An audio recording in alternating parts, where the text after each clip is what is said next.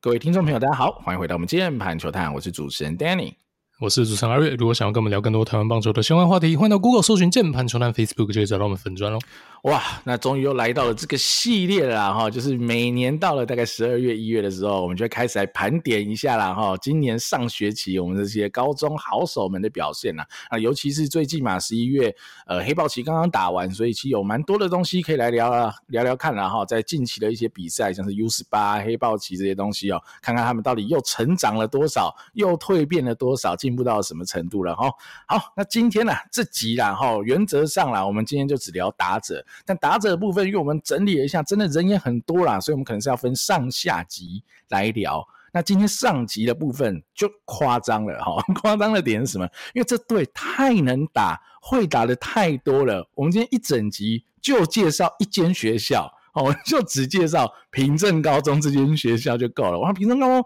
今年高三真的太会打了哈，真的是这样。你听我们介绍完哈，大家应该就可以知道，哇，真的是流口水啊，真的是厉害哦。那平镇呢哈，第一个要介绍在今年高三的打者，我觉得绝对不会是别人呐，绝对就是柯敬贤了哈。那柯敬贤那守备位置主要就是外野手，那在平镇多数时间都是担任中外野手了。那目前呢？基本的资料啊，身高一九零，体重八十九，哈，非常好的一个身材，是一个右投左打的选手。那柯敬贤，我觉得我们介绍也蛮多次的。我记得最早最早我们提到这个名字，应该是在去年的 U 十八，好，那时候我记得我们还在说啊，柯敬贤遗珠之憾没被带进最后的好名单里啊，真的好可惜。那结果今年的 U 十八开始，柯敬贤就已经。哇，认真的在屠杀整个青棒的成绩了哈，因为在可能今年的 U 十八以前呢、啊，我们对柯敬贤的看法会是哇，他的 contact 是屠杀哈，那时候他甚至是高二而已嘛，他高二的时候 contact 就屠杀高三，就是整个青棒已经宰制了 contact，但是那时候他的全垒打，他的 game power 还没有办法在实战当中有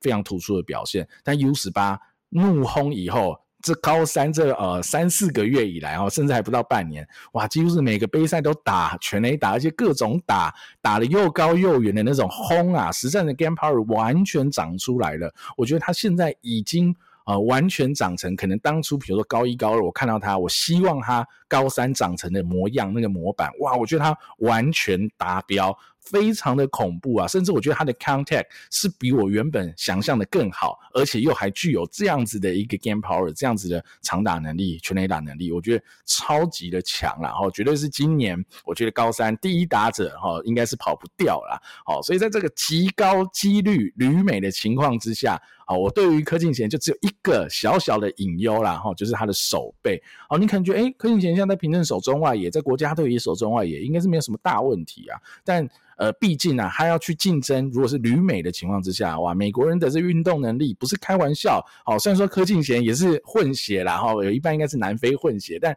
不一样啦。那些 运动能力好的中南美洲选手是真的很恐怖的啦。所以柯敬贤在美国能不能站中外野，我觉得会是一个哦很有趣的挑战。然后，当然柯敬贤有他的棒子，有他的 contact，我觉得他是有。机会纯靠棒子去站角落外野哈，往上拼，看能不能拼到大联盟。当然有机会，但如果能站中外野，那上大联盟的几率一定就更高了嘛。哈，所以这一点我觉得是他的小小的，呃，你说隐忧也可能是隐忧，但是小小要需要突破的点，我觉得也是，就是他的守备端能不能在美国也成为一个正中外野手。那如果可以的话，我相信他到美国以后的发展一定会哦来得更好更好，而且前途无量了哈。阿月，你怎么看呢？柯敬贤这个选手，对吧？柯敬贤当然毋庸置疑啦，高中野手第一人。那我这应该不是应该，绝对啦，就是这一届高中野手第一人，绝对的旅外等级啦。尤其是在哦，他这个 U 十八世界杯一路到进了黑豹旗，屡屡开轰哦。那他现在在青棒阶段哦，已经完全是不同等级的选手哦。其实那时候高二一直到甚至是可能玉山杯哦，或者说可能 U 十八。世界杯正式开打前的热身赛等等，实战里面展现出来的 power 都是让人有一点小担心的哦。因为如果说他今天要旅美的话，刚刚 Danny 有提到过嘛，对于中外野而言啊，他手背能不能站哦，是个很大的一个问号。那如果说你要用角落外野的身份去旅美的话，那你当然得点一些长打力了。那或许不用到顶尖，那一定得有哦。那柯敬贤，我相信他的 raw power 绝对不是太大的问题。但是在实战中，其实说真的，高一高二他展现出来的一个东西，你如果说真的用很高标准，你要拿到呃不错的一个签约金，然后用角落野手的一个身份旅美哦，可能还是让人比较担心。但他现在基本上把这个疑虑呢哦解决了大半了，然后那现在没有什么投手可以有办法压制他，球棒控制已经非常非常的出色。在这几个月哦，这半年里面，他完全长出 game power 哦，尤其他内角低球，真的很多球被他拉到都超级远。他把这个 game power 成长出来之后，我觉得对我而言呢、啊，我的看法是他旅外应该是无悬念的，完全无悬念哦，甚至他的这个签约金应该是呃会是一个令人满意的数字哦，因为真的蛮香的。那身材出色嘛？呃，有新闻会有些资料指出，他其实已经来到一九三哦，可能还继续在涨。好了，不确定说穿鞋两个 NBA 球员还是怎么样啊？反正一定是一百九十公分以上，九十公斤的一个身材哦，他的一个分量、一个吨位也是也是在线的。这个以青棒选手来讲，我觉得攻击面已经是无可挑剔的一个存在。然后那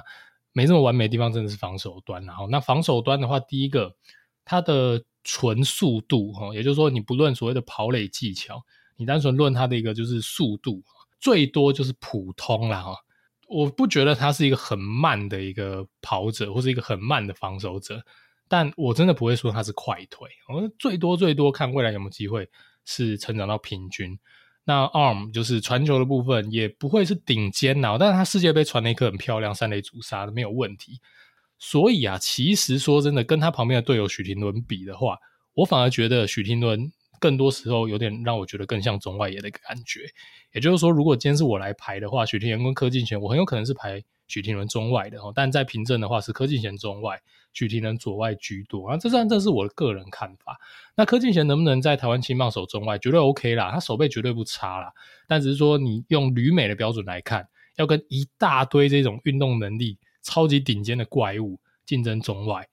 那我只能说会比较吃力了。那如果说美国球队把它定位成角落，这个素材看起来就没有那么 sexy，因为它这一根棒子，如果它是一个中外野手，这真的性感到爆，是大家都会流口水。但角落的话，呃，美国本土自己当然有很多角落炮手，但柯敬贤也绝对不会输他们，那就会是看谁的火力真的能更出色了。对柯敬贤来讲，他的课题就是这样子。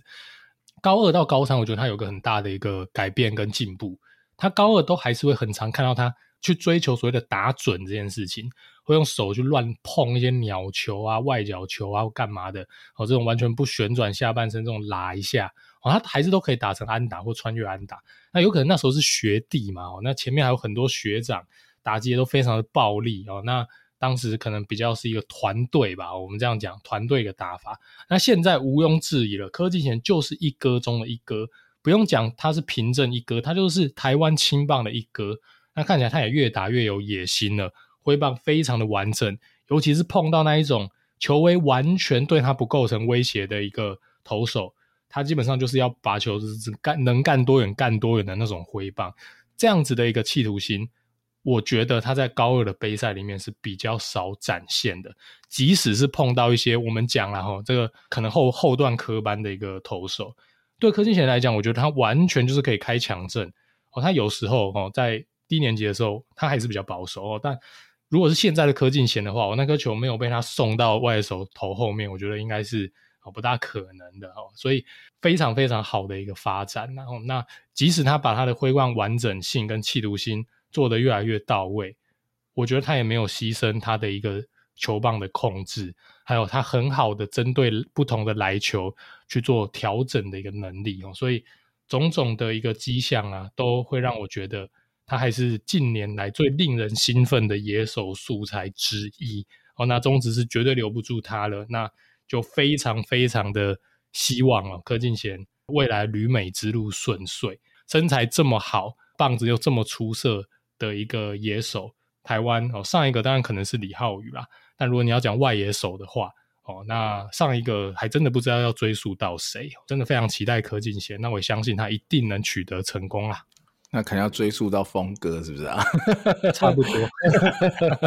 啊。但其实一个国徽啊，他们其实在哦小联盟打也还 OK 啦。国徽那时候有腿嘛，其实那个时候在受大伤以前。但我希望柯敬贤，当然呃，希望能够青出于蓝更胜于蓝嘛。哈，希望他未来能够哈、哦、挑战这些旅外的神拜们，有更好的成绩啦。哈。好，那第二位啦哈，聊完柯敬贤也一定会聊这位，也是 U 十八的国手啦。然后就是主要守二垒、三垒的张兆宏啦，哇，你先先听到二垒三垒，这张兆宏哇，你就觉得很香了嘛，因为张兆宏就是一个很有力量的打者，即便他只有一百八十公分、八十五公斤这种可能没有特别特别突出的身材哈，但是他的 raw power 我觉得应该是这届里面的打者最好的，应该没有问题哈。那我可以帮大家科普一下下哈，如果比较不熟悉，就是呃的朋友应该会不太知道什么是 raw power，是 game power 哈，这些的差异是怎样啊？raw power 基本上就像我们在讲这个选手很 raw 嘛，就很嫩。那 raw power 就是他这个选手本身有这个力量，但他呃还不一定能够完整的展现在实战当中，所以我们说 raw power 很好，但可能在实战当中无法展现。好，那所谓的 game power 就是他在实战当中能够把球打出墙了，能够扛出全垒打了，好，这种叫做 game power。game 就是比赛这个 game，那这个 raw 就是啊 R A W 就是这个 raw 就是很嫩很生的这个字哈。所以我说张兆宏是本届我觉得 raw power 最好的打者，应该是没有问题的。他在 U 十八单场双响，大家应该还印象深刻嘛哦。但我他的问题啦哈，应该就会是所谓的球路辨识、击球策略哈这些东西，就是他的挥空率啊，相对起来跟刚的柯敬贤比起来是高非常多嘛哈。如果大家有看一下张兆宏的比赛，我觉得这是从他高一以来一直都有面对到的问题。那当然在呃高二、高三好像有比较好一些，但是。这个小问题，我觉得还是会稍稍的影响到他，尤其是啊，如果要到下一个比较高阶的联盟，我们就直接讲，假设就是他要接下来要选秀了哈，比如说中职也好，旅外也好，无论是选择哪一条路，我觉得进到更高阶的联盟，哈，球路辨识跟呃击球策略的一些东西，会让他在初期应该是会吃到一些苦头。那只是说，呃，张少鸿。呃，很香的地方就是，如果顺利养成，以他的这个 raw power 能够转换成 game power，在实战当中发挥的话，他绝对就是全垒打王等级的打者。他真的非常有力量，非常的会打哦。整体的机制哦，他而且他不是说所谓只是有力量，而是他的机制、挥棒机制各方面都非常的好，也有这个企图心，把球打高打远，把球轰烂哦，他都有这个企图心。那最后就是能不能打到球，哦，这是关键。但我觉得他不太会是那种超级忙的，哦，就忙。到不行，他倒也没有到如此的忙啊，只是说跟柯敬贤这种康泰之鬼 比较起来的话，哦，那当然是他的小缺点，可以来挑剔一下。不过整体来说啊，如果啦张少宏投入中职选秀，我觉得极高几率啦，啊，就是第一轮的选手了哈，除非有超多意外之中的人回来选卡到他的位置，但我觉得即便再多，张兆宏还是很有机会是第一轮的选手了哦。阿云你怎么看张兆宏呢？对啊，那张兆宏的话比较可惜，就黑豹旗他因伤没打哦。那我觉得这是张兆宏的一个小隐忧啦，就是说他的伤病哦是比较多一点的。高一高二有时候也是因伤缺阵哦。黑豹旗旧伤听说复发，所以没打。但世界杯之后呢，我觉得应该没有人不认识他啦。你能在国际赛标准球场单场双响，而且他不只是单场双响哦。还单局双响，他两只拳拿同一局打的，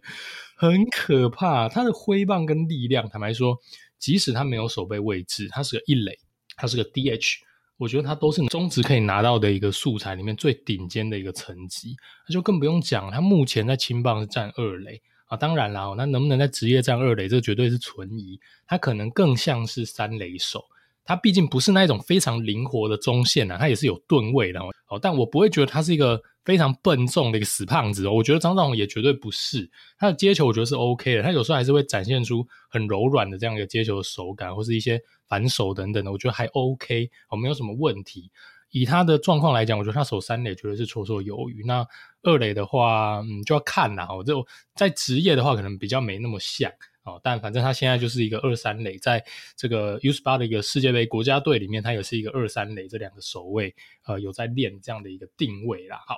刚刚 Danny 有提到一点嘛，就是说他的一个攻击的一个企图心，跟每一球都想要干全垒打这样的一个野心吧，杀红了眼哦，完全同意。我觉得这就是张兆宏最大最大的一个卖点。我们刚刚讲到柯敬贤嘛，我有提到说柯敬贤在高二之前的企图心没有那么强，但对我来讲，张兆宏就是。一路升上来，他可能从国中高一一路上来。他每一次上打击区，我没有印象有看过张兆宏是那种很保守哈，外角推一下哈，技巧一下，然后台湾的球评就会称赞很有技巧的那种挥棒。我没有印象张兆宏有执行过哦，他每一球就是棒，就是要把它打爆哦，这样的一个概念。他高一高二相对来讲。在这个实战里面的表现比较没有那么突出。即使那时候比较沉寂的时候，我觉得张兆宏都没有在保守，那就更不用讲现在他已经在这个国际赛里面打出代表作哦，在一些高中的赛事里面打出代表作，他现在的 game power 完全展现了。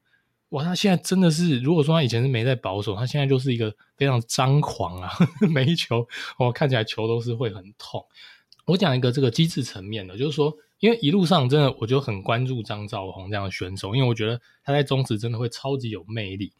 那他从高一这样一路过来，我看到他有蛮多种这个面对来球的所谓的准备动作、准备的一个机制。哦，他尝试了很多种嘛，跨步、不跨步、微幅的跨步、手后拉去做一个 loading 的方式，也改了蛮多次的。那当然了，哈也有因应所谓的球速或单纯他现在个人状态。好去做改变，有很多种组合。像他现在有时候，呃，或是过往有时候也是说，可能量好球的时候，他会采用一个比较精简、比较简洁的动作，可能就不跨步。这其实也很多这个职业的选手会采用这样的一个因应的球数不同，好去做不同的一个准备机制。这其实还颇为常见。那对我来讲，张兆宏在这几个机制中间，他可能呃算是多方尝试。现在他这一组哦，进入到所谓的开强阵的这一组动作，我觉得。是他这几个动作里面，到目前为止，我觉得是最舒服也最适合他的。他现在微幅的向前跨步，那同时搭配一个非常明显的后手，还有肩胛骨哦，明显的这个我们说 load 就是一个后拉，协调而且非常的顺畅。好，那他随着他的一个往前跨步，他的手往后拉，那我们也提过很多次，这个就是会让他在一个身体获得一个张力的状况之下，他的下半身一启动。那整个动力链就完美的接上哦，那就是一个旋转爆发出去，哦，那是非常非常长打者的一个动作，我觉得是非常非常适合他，而且在他这个近期的一个杯赛表现里面，哦，我觉得他的长打表现真的是发挥的一个淋漓尽致。那他这一种呃蓄力比较明显这样的动作，比较传统的一个教练可能会觉得哦，你这样会牺牲 contact 啊，或是你这样子哦，好像轨迹会变长，但这两件事情真的没有绝对的一个相关啊。然后我觉得现在张兆宏。动作跟打击的机制对我来讲，哦，是非常具有美感，而且非常具有效率的。也希望他是呃可以克服自己的一些问题，身体维持健康。对我来讲，他是首轮新秀，应该是不构成问题的啦。好，那接下来我们一样来聊 U 十八的国手，然后聊完张兆宏，聊完柯敬贤，还有一位我觉得也是非常非常突出的哈，就是许廷伦啊。许廷伦的话也是外野手，阿月刚刚已经有稍稍提到，他觉得许廷伦甚至他觉得可能守中外也会比哦柯敬贤来的更好一点哦。不过呃近期啊哈，在平正教练团的安排之下，他都是守角落外野，然后中外也都会让给柯敬贤去守。那许廷伦的身高大概一八二，体重七十四公斤啊，他是又投又打的球员啊。那我觉得这也是一个小。小优势啊，老实说哈，他跟张兆宏两个都是右打球，因为呃前段时间呢，我觉得已经洗了一片这种哈右投左打的选手，我觉得现在真的左打超级多啦，反而是这种好珍贵的右打者，现在反而是稀缺，所以我觉得这些有能力的右打者，因为我觉得都是蛮有看点，而且我觉得会是球探呃特别关注的对象啦。哈，那许廷伦的话，我觉得他是整体平均能力，我觉得都很不错，我觉得每一个。好，技能包点开来，诶，都有点东西。你说 contact，诶，contact 也不错，中上。哦，power 的话，我觉得他的 raw power 绝对是不错，但是他实战的 game power 可能没有到那么好，因为我觉得他有时候挥棒相对比较保守，可能是他长时间在平镇打一棒的关系。然后，但是呃，如果你去看他有一些打的很好的好挥棒动作的话，比如说哦，近期他打全运会全垒打，哇靠，那球他挥得好漂亮，他挥得超级好。如果他可以每一球都这样挥，我觉得他一定不得了。哦，所以我觉得他绝对是有那个。长打的想象空间跟天花板的，所以我觉得许廷伦是一个有趣的选手。那你说手背端呢？我觉得他速度也不差哦，可能有个中上，手背范围也有个中上，他打也不差等等。好的这些情况之下，所以我就说他是一个。哦，各方能力都还蛮不错的一个选手，我觉得是教练哦，每一个教练都会蛮喜欢的那种选手，就是他没有什么明显的缺点，而且他有不少的成长想象的空间，他还可以再更好，所以我觉得啦，以今年的这个池子哦，假设我们认为柯敬贤哦高几率出国。的话，极高几率出国的话，搞不好哦，许廷伦会是明年哈高中生外野手第一个被选到的对象，也说不一定。我觉得他可以去挑战看看这个这个机会啦。那我觉得他保底应该也是前两轮的选手，甚至呃如果没有太多旅外等等的人回来的话，他冲击第一轮，我觉得都是有机会的。然后阿瑞你怎么看呢？许廷伦？呃，我自己看许霆呢，我觉得他真的是值得。前两轮我觉得是蛮保底的，因为他真的很好，他真的很会打，打击真的非常好啦。那也有一定的速度啦，所以我觉得他在中职应该是可以站中外野。我自己觉得应该是问题不大。那他在凭证确实，我跟 Daniel 刚刚的观察是一样，我觉得他极度追求上垒。他的一个比赛里面的打法，尤其是我们这一次看最近的杯赛，我们这一次跟大家提到很多是参考刚结束的黑豹棋。那黑豹旗又是一个单单败淘汰的一个比赛，所以其实基本上是输不得的压力，跟每个打席都很重要哦。所以许霆伦在面对硬仗的时候，我觉得他打的真的比较保守一点，而且在黑豹旗，我觉得很有趣啊，就许廷伦被狂丢触身球，但真的不是他。特别稀球的关系，我觉得是他有意为之的一个结果啦。第一个，许霆完全没在闪触身球，然后在黑豹旗，我可以 非常负责任的讲，他完全没在闪触身球，甚至有一些触身球都有一点故意靠过去的那种嫌疑。哦，我真的是很负责任这样讲。大家如果去看这个黑豹旗这个凭证的比赛，每一每一个许霆的打击就知道。哦，那如果说是直接往他身体丢过去，他是连闪都不闪。那有一些边缘的，因为他本来就站得离本垒板也算近哦，那他甚至有一点技巧性的去获得出身哦，所以这个我觉得难免呐、啊。为什么呢？当你后面有一大堆这个国家队打者，有柯敬贤，有呃后面会提到的曾胜安、杨念熙，然后张兆宏、徐兆宇等等，这些都是国手。那你又是打一棒，其实真的轮不到许廷伦来打长打或是全垒打，平镇才能得分，所以。他的目的觉得都是上垒，有时候完全可以理解，就是一个很团队的一个打法。但是对我来讲呢，许霆伦被砸了这么多畜生，呃，其实就也是让自己失去了不少，呃，或许可以好好攻击的一个机会。我、哦、说不定那个球他闪掉了，下一球他就打全垒打了，哦，这个很难讲嘛。OK，我觉得是比较可惜，因为我真的很想要看他做出更多的挥棒哦，因为他的挥棒也很好嘛。那他就追求康泰啊，那我觉得他如果放开来打，他绝对是一个二雷安打制造机器跳，因为康泰很好，然后水准以上的一个 power 嘛。那只是说，呃，他真的不像是所谓的张兆宏或者像柯敬贤这样子哦，非常非常的。这个具有力量哦，力量是绝对的顶尖哦，可能没有到那个程度，但也绝对是水准以上啊。他基本上也是可以轻轻松松把球打过外野手的头顶，在国际赛也是有很多这样的一个案例哦，所以他的长打能力绝对是在线的。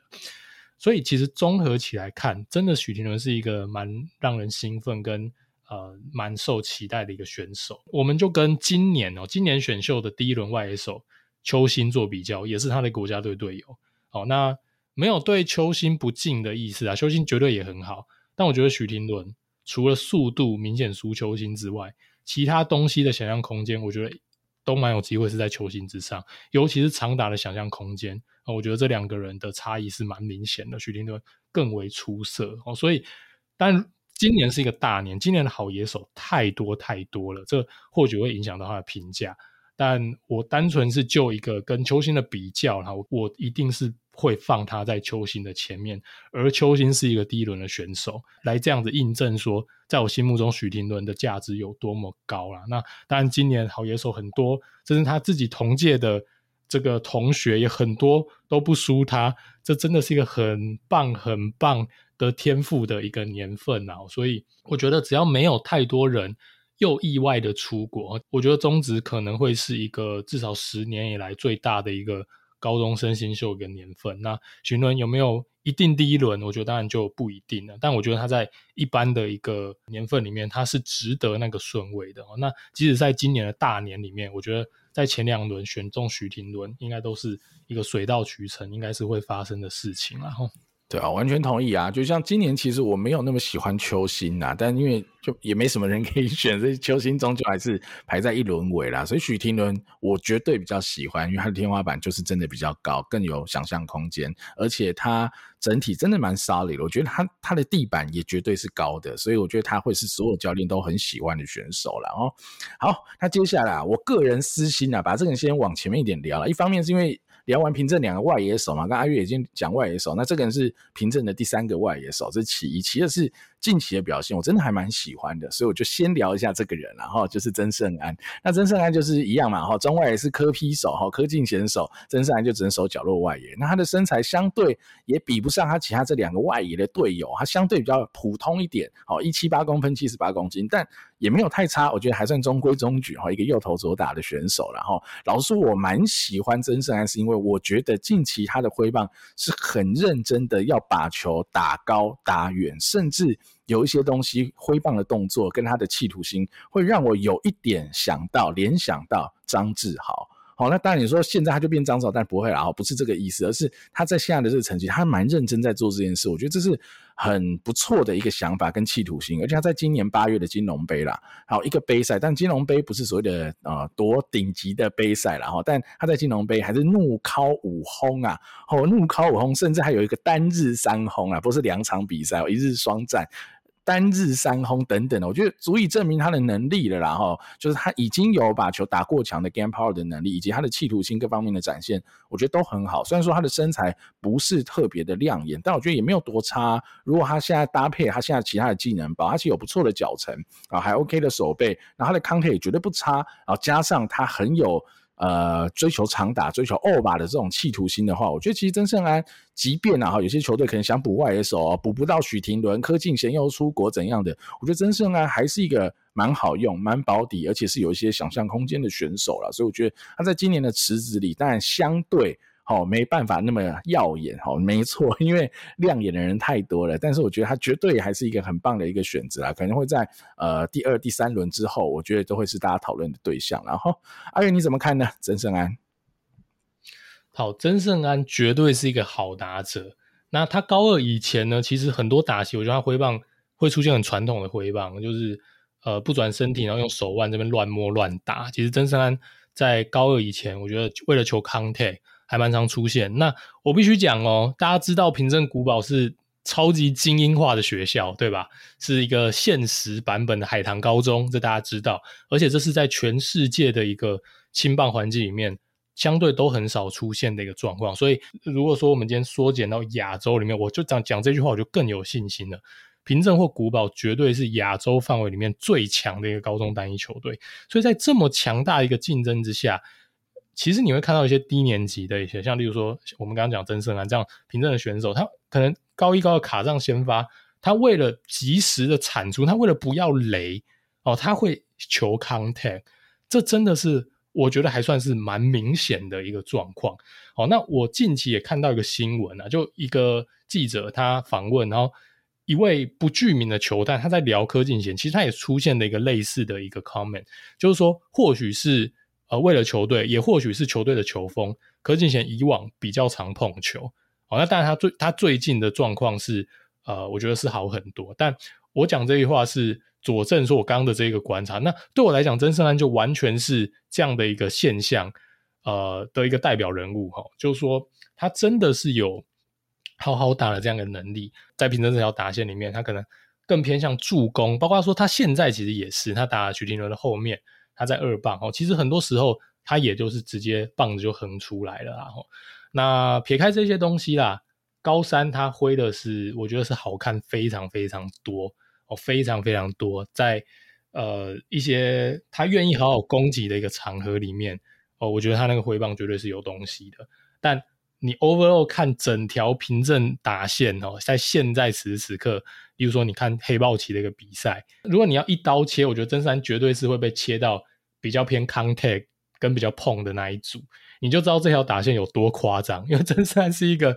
六战五轰的一个选手，但说真的，我看黑豹旗的比赛，我就是会这样子下结论，你就知道这条打线太夸张了，真的是每一个人都有很棒的一个长打能力。我会认为啦，哦，曾胜安当然他绝对是有这个企图心，但是在球队需要的时候，他。或许也更倾向哦，是去做出一些挥平或准确击球。至少在最近期的比杯赛，我看到状况是这样。为什么？因为他后面是柯敬贤呐，所以就就我刚刚讲的逻辑啦，你也很难怪他。但他要认真干的时候，绝对有那个能力哦。但不一定每一轰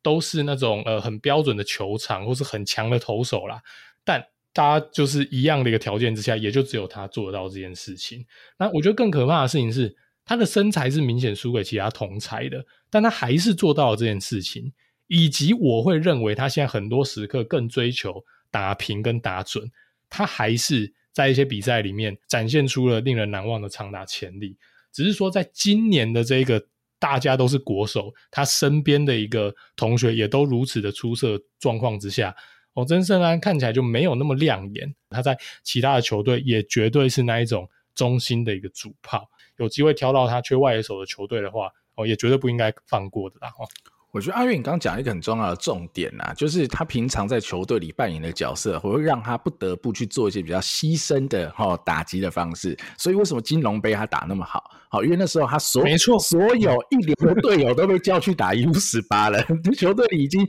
哦没有许廷伦，没有张兆宏，没有柯敬贤，没有等下我们要聊的徐少宇都没有了。他老大哥啊，我告诉你，毛起来高啊！哦，所以我觉得这真的有差。那当然球场或是对手，但也有差。我觉得阿月那讲绝对也是。合理的分析，那只是说扮演的角色不一样，他就有办法转换成不同的角色来为球队做贡献。我觉得啊，也 OK 啊，至少他就是在这个杯赛里打出了很多的全垒打，别人就是做不到，他 就是做得到，那的确就是一个事实。而且我觉得真是还会有一个点呐、啊，我我直接这样比，虽然说这样比，我觉得有点暴力哈。阿月是不是这样支持我不知道，但如果以就近期的表现哈，以近期比近期的话。我对曾圣安的喜好程度可能还胜过邱兴哦。好，那当然我许廷伦的喜好程度，但也胜过邱兴。但我也是蛮喜欢曾圣安的，因为我觉得邱兴最近也蛮碰的。我其他还是不太喜欢那么碰的选手，嗯、但曾圣安是让我觉得诶、欸、更有潜力一些，而且。他的兔哦，就是那些腿那些也不会输太多，当然没有像邱兴那么顶，但我觉得也很 OK 啊，够用，对我也很够用的啦。所以这样的选手我还是觉得蛮 solid 的，蛮不错的了哈。好，那接下来就聊到刚刚已经提到这个名字啊，就徐少宇。然后虽然说他也是 U 十八国手，但因为我个人私心偏好，我把曾胜安先聊完，最后再聊好徐少宇的部分啊。徐少宇的话就是主要就是守一垒的部分啦，那就是传统好比较魁梧一些的这样子一垒手体型啊，一八二公分，一百公。斤哈，又腿又打的选手，那我觉得啊，在这条呃凭证这么 bug 的打线里，他当然还是很强，而且他大多时候可能还打个四棒哈，张少宏赶快去打五棒之类的哈，不一定，他们可能四五棒互换哈，但在这样情况之下，我觉得。呃，我个人好，我个人哦就没有特别特别的喜欢徐少宇，但他还是蛮强的，我觉得他还是蛮强的，尤其在中职目前非常左倾的情况之下，有右打有长打空间的选手，绝对有市场，即便他是一垒手，绝对都还是有市场，而且我觉得他应该还能比哦他之前的几个一垒手的学长，比如像是李勋杰哈这些学长。打得来的更好，我觉得完全没有问题。不管是现在好，就是同年龄比同年龄，还是怎样的比较之下哈，未来性的比较等等的，我觉得徐少宇应该都是蛮有想象空间的。那只是说，就我个人而言呐，今年的池子里有太多会打的人的情况之下，可能徐少宇对我来说，可能就是二三轮之后的选择啦，就是可能就比较难，所谓冲击首轮的这种重炮大物就是了。然后我的看法会是这样。那阿月你呢？徐少宇你怎么看？对，徐少宇真的就是他一站上打击区，你就直觉要先闪的那种人，然后忽有庞然大物，真的，那看起来就很大只。第一个，他也是 U 十八的国手，他在高中的阶段也真的很会打，他在平镇也扛中心打线，然后去保护这个柯敬贤等人哦。所以，如果说你用他来对比我们前几年的这个右打的这种一垒高中炮手，我觉得徐少宇基本上不会输。哦，就是说前段的这些一垒高空炮手，我就不一一点名了。啦。哦他真的能打很远哦。那呃，有时候时机晚了，或者大家比较闪躲他丢到外角的时候，哦，他打右外野、打反方向也都能打到墙边。那他的击球命中率也不低哦，也不是说他就是一个吞一大堆三振或一大堆挥空的选手哦。那高中的挥棒，我自己认为他也是持续进步的。因为高一高二的时候，他有一些打席，他可能跟现在的动作大方向可能没有差太多，他一样会跨步，但我觉得他在高二之前有一个提早把脚放下来等的一个动作，所以他会在篮球还没有进来，还远远的在前方的时候，他先把脚放下来等，然后放下来等这段时间，他的重心就会往前跑一小段，再开始挥棒哦。那我觉得这会影响到他的力量的一个释放啦。那现在虽然说他并没有大改他的动作，他跨步时机我觉得变得非常刚好，恰到好处哦，就跟现在非常主流的这种高阶的一个打者一样哦，我觉得是非常舒服的。那现在的挥棒、它的机制等等，我觉得也都是很好。那今年好打者太多，那守卫相对比较受限的他呢，哦，我觉得无可避免，一定会影响身价哦。但假设今天今年是一个小年，你说，嗯，他跟林培伟、李展毅一样哦，那种二三轮。我觉得有没有问题哦？我觉得以他的打击实力，我不会觉得是有问题。但可惜啦，就今年的好选手真的太多，前面比他守这些更难的位置的人的打击的未来想象空间，也不见得都有输他，或甚至是更胜他的状况之下，徐少宇的这个顺位可能就会被他们挤到后面。但对我来说啦，哈，他光是纯的打击实力，绝对都还是高中最 top 的这一群之一哈。所以，呃，我觉得刚刚 Danny 讲的那个轮次哦，如果还有徐少宇，然后又缺火力的球队哦，我觉得就是不要犹豫了，他绝对在纯粹的攻击火力上，还是高中前几的打者，这我还是蛮肯定的一件事情啊。对啊，我觉得你用李展毅比较，我觉得会比较相似啦。后，但林培伟我觉得会有一个差异啊。嗯、像林培伟第一个，我觉得他的 raw power 没有那么好，但林培伟有一个优点是运动能力还是比较好啦。所以林培伟，所以他被叫去外野，对，他可以走外野，好，甚至去守三垒等等的，他是有额外的一些位置有可能去卡的。那跟这种徐少宇是纯的啦，这应该纯到不行，只能站一垒的这种身材来说，跟运动能力来比，我觉得会有一点点的不一样。我觉得这会是徐少宇可能是小小劣势，哈，在选秀顺位上。但我讲了哈。一样是右打，我觉得现在右打有长打能力哈，就是有一些卖点在，所以可以看看哈，最后徐少宇会在第几轮被选走了哈。好，那接下来要聊的这一位，我觉得就是哇有趣的。前面我们刚聊了嘛哈，五位选手里四个是 U 十八国手，一个哦八月的金龙杯五轰什么有的没有的，这一个我跟你讲。改聊一个投手了，因为大家应该比较哦广为人知啦，应该是他投球的内容，不是他打击的东西。但是我们偏偏把它放到打者篇来聊，然后就是杨念希啊，哦，杨念希呢，当然大家应该很熟悉他投球能力，而去高一就可以投到破到一百五好的球速哇，非常的厉害。加上他的爸爸哦也是前职棒选手杨东义嘛，所以呃杨念希在高一就非常的有名的。但是呢。哦，从高二以来，然后他就是有一些失速的状况了，乃至于到近期的 U 十八世界杯等等的，他的表现都不太好，说投球的表现都不太好，所以到整个今年的黑豹期，哈，杨念熙也没有丢，所以我不知道啦。现在杨念熙是在一个哈呃开全休，哈，说投球方面开全休，好好休息，哦，然后好好调整，让疲劳的啊手臂。恢复一下，等到明年可能木联或者什么时候再出来丢，看能不能恢复一百五的球速，还是有其他什么受伤的情况。我就真的不知道，那只是说现实的情况就是杨念熙近半年甚至一年的投球表现都比起高一来的更差了，甚至你说去年啊的 U 十八，他对美国那场哇投的很好嘛，好最后好像七局掉两分等等的，算是某个程度压制美国的打者，但那场比赛我已经觉得有些隐忧了，因为速度其实没有上去哈，那场比赛杨念熙是用大量的变化球哈，有一颗变速球投的很好等等的去压制美国队的打者，那。他的直球 staff，我觉得那时候就已经有所衰退，乃到乃至于到现在就衰退的更严重了。所以今天哈，我们就哈反而就把它归在投手篇来聊了。我们来聊他打击的这一端，因为。我跟阿月都很喜欢杨念熙的打击啊，老实说，因为我记得啦哈，从去年的 U 十八到今年的 U 十八，各种聊到杨念熙的场合，我一定都会带一句啊，杨念熙真的很能打啦。好，如果球队需要 DH 或是需要代打，杨念熙绝对是不二人选哦。我说的是在国家队的成绩哦，不是说在凭证哦。虽然说凭证。可以约等于国家队打线，在前六棒是国家队打线，但不是哦。我说的是杨毅在国家队都是这种 DH 的等级哦，是有机会去摸到的，所以你就知道他的打击能力是真的很好，他的挥棒真的好。完整有力量哦，他有这个吨位在，他真的也有打击的天分等等的。但我觉得他打击的机会少了一些啦。我觉得毕竟他可能长时间在平镇，还是当投手在养，所以我觉得这是比较可惜的点。他觉得打击的机会没有那么多，没有办法让我看到他更多实战当中的表现，有更多让我看到他的 game power 能不能展现出来，或者他其他打击的一些东西。我觉得这点是相对可惜一点的地方哈。在这样的情况之下。如果先假设一件事哈，比如说明年啊出来哦，中职选秀啊投球呃没有办法回到巅峰的这种情况之下，我觉得那就会比较可惜，因为我觉得看到打击的东西不够多，那投球又有引诱的情况之下，他的顺位。就会比较尴尬。那当然啦，如果他能够恢复高一时期的身手，那当然是最好，那就会变成很有机会旅外出国了。然后呢，就到时候再看。那只是说以现在的情况之下，我觉得杨念希就算只是当纯打者，手脚落外也。进来中职选秀，我觉得也还是非常非常香的一个打者，然后加上搞不好有回去投球的可能性，诶，有点二刀流的感觉，我觉得可能会有些话题在，也蛮好玩的。然后，好，阿云怎么看呢？杨念希？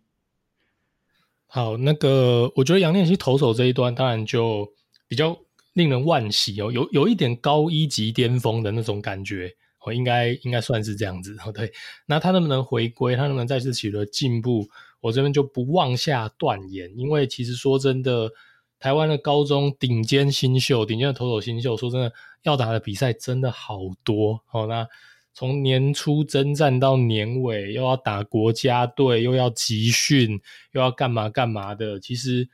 呃，不像是职业，我觉得他们某种程度比职业选手还要更疲累。然后，因为职业选手至少。球季末哦，他有一个所谓的这个季末的一个体能期哦，然后这个开季就把他那个状况调到巅峰等等，至少他是一个很有规律啊。当然他的比赛当然一定打的是比高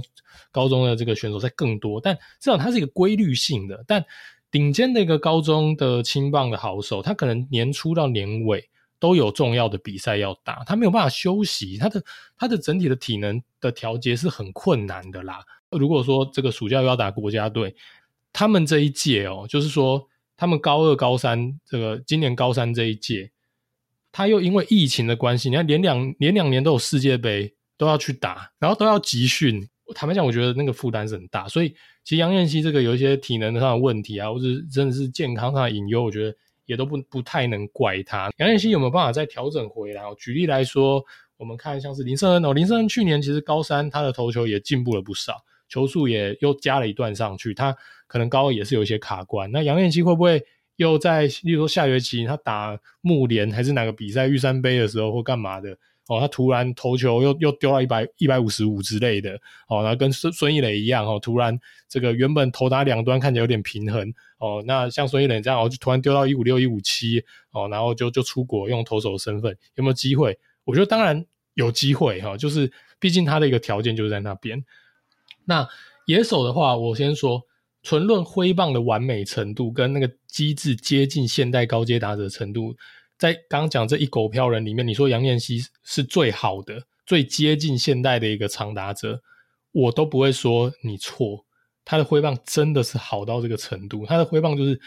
我我我会认为啦，就是青棒最好最好的那一个那个等级之一，真的非常现代而且有力量。啊那只是说。呃，现在看起来，但凭证还是偶尔把它当做 DH，这先发外野后代拿使用哦，等等的。因为在像在黑豹旗里面，哦，虽然杨念希没有投，那他是可以打，但凭证的外野手就是很多嘛，所以杨念希比较多，呃，也没有常常先发，有时候也是当板凳暴徒出来打一个打席。看起来杨念希他能表现的机会，就真的没有他的队友来的这么稳定哦，会有一种给人，会给人有一种。哦，他在攻击火力上好像比较散的感觉，但我觉得不能怪他，是因为他的样本也小。那在这个黑豹旗，我应该是比较前段的一个比赛里面，那基本上杨念希也打了很多支欧巴的一个长打，那个挥棒也是非常非常的一个漂亮哦。所以，呃，即使他是一个角落外野，我就以野手来看的话，他也保底有肩膀嘛，哈，因为毕竟是投手。所以像这样子的一个有机会弃投重打的角落外野外野手，然后很好的挥棒机制，有很好的长打潜力，哦，会不会让人想起安可呢？好啊，当然我这两个人还是有点不一样啊。我只是说杨念希在打击的期待程度，哦，我觉得跟安可在学生的时期，我觉得并不会落差到哪里去啦。哈。那杨念希真的是很好，我我是这样子看待的。所以撇开他有二刀流或是投手的这一个可能性跟层面，你如果单纯他就是一个打好大满打满的一个全职外野手，全职角落外野，拥有这个挥棒，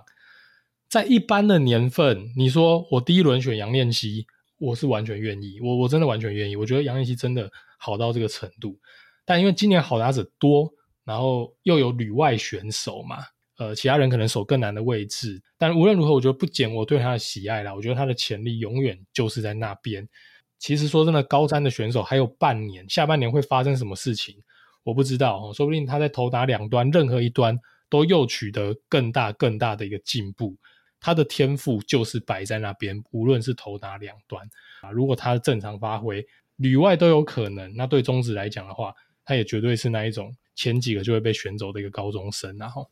好，我刚刚有翻了一下一些资料了，好，确认一下杨念希近期的情况了。他应该是肩膀有一点伤势啊，他就说他在 U 十八集训期间就有点不舒服，嗯、然后就停机。直到现在还在停机，那那他说应该是快好了，所以我们可以看看，然后呃之后的木联或是其他的比赛哈，杨立新有没有机会再上场投球啊？也看看他能不能够恢复到他高一这么好的状态了哈。好，那最后最后啦哈，凭证这集我们就最后来聊一对双胞胎兄弟当做结尾啦哦，那就是胡正义跟胡正立两个兄弟啊。那胡正义的话是捕手，那这两个人身材都差不多，都一百八十公分。那胡正义可能稍壮一点哈，七十九公斤，那但七十九公斤也不是多壮。那胡正立也是一百八，七十五公斤，那都是右投左打的选手。那这两个选手的话，胡正义捕手的话，我觉得呃，应该就是还堪用的这样子的类型。那你只是说他会夺前面的顺位选到，也可能不会，因为我觉得他的打击还有不少进步的空间。那端部看起来就是中规中矩啊，所以你说很后面的轮次，你缺捕手要捞一个啊，在二军当 roster filler，那如果要打起来算赚赚到的情况之下，哦，maybe 可以选啊。那胡正立的话，哈，因为他是外野手，就小吃亏。因为他的队友 另外野手跟鬼一样，太会打了，所以我觉得相对起来他可能没有到这么的亮眼。但我觉得他的挥棒其实不错啦。我觉得他如果在一般正常哈，也不用说太差的学校，比如就算是什么莺歌啊、哦普门啊这些学校，我觉得他都是非常好的打者啦。我觉得他的挥棒是不错的，有机会进职棒哦，养成一个呃外野长枪这样子的概念。那只是说他可能是只能守角落外野，那他的天花板相对比较有限。不过我觉得在后段轮次，诶，这两个兄弟都是有可能被。捡走的啦，哈，阿云怎么看呢？胡正义跟胡正立，呃，我先讲胡正立啦，那我完全同意啊，我觉得他在别的学校一定中心打线，然 后一定是那种场场先发，但在平镇，然后前面外野手太夸张，你就是国家队外野啊，没有办法，就跟去年哦的古堡是一样的概念哦，风水轮流转，今年换平镇了，所以胡正立常就是要很委屈啊，打个 DH 或甚至是代打，那我会认为说他的挥棒就是明显比较短且平啊。但有一定的 contact 能力哦，那要打远哦，有一些 gap power，它应该是没有太大的问题。那挥棒看起来就是一个真的是蛮简洁、蛮追求一个呃击球的一个命中率这样的一个类型，呃，就只能说在这条打线里面比较暗淡，但不代表他是一个不好的选手，然后只是说呃真的是被掩盖的比较多，所以他应该不会是那一种。非常前面被挑走的选手，但你如果说在后面有球队要拿来试试看，我觉得胡正立其实不输其他球队的主力选手，这是胡正立哦，外野手。那胡正义的话，我觉得在捕手这段他看起来就没有这么呃这么亮眼。其实你看到像是黑豹旗，其实凭证更常选择在捕手这边是让他的学弟江廷义去做先发。那我觉得确实江廷在各方面看起来是蛮出色的哈。那胡正义看他二零二二年旧的影片打击，有一个地方比较传统啦，就是说他跨步然后跨出去，脚落地的时候，那手是跟脚同上同下的，也就是说脚踩到地面的时候，其实手他的这个后手是掉的比较低的，我就有一点这一两年的柏融的那个感觉，然后就是说呃整体的它的加速空间就非常的有限。那这是一个我不大喜欢，应该说蛮不喜欢的一个打击的特征啦。但这是二二年的一个影片，那二三年的话，他在黑豹旗真的是小样本里面，他似乎是机制有一些修改，然后影片的素材真的没有很多，看的样本数真的不够多。不过我看起来似乎是有一些不一样的地方，就看说他高三下还有未来是不是能有更多的一个发挥空间。在打击上取得一些更亮眼的代表作，那相信是有助于提升他的身价啦。我对这个胡家兄弟的一个看法啦。啊，你像胡家兄弟，我刚刚以为胡弟又来了哈，没有啊，胡弟胡正立。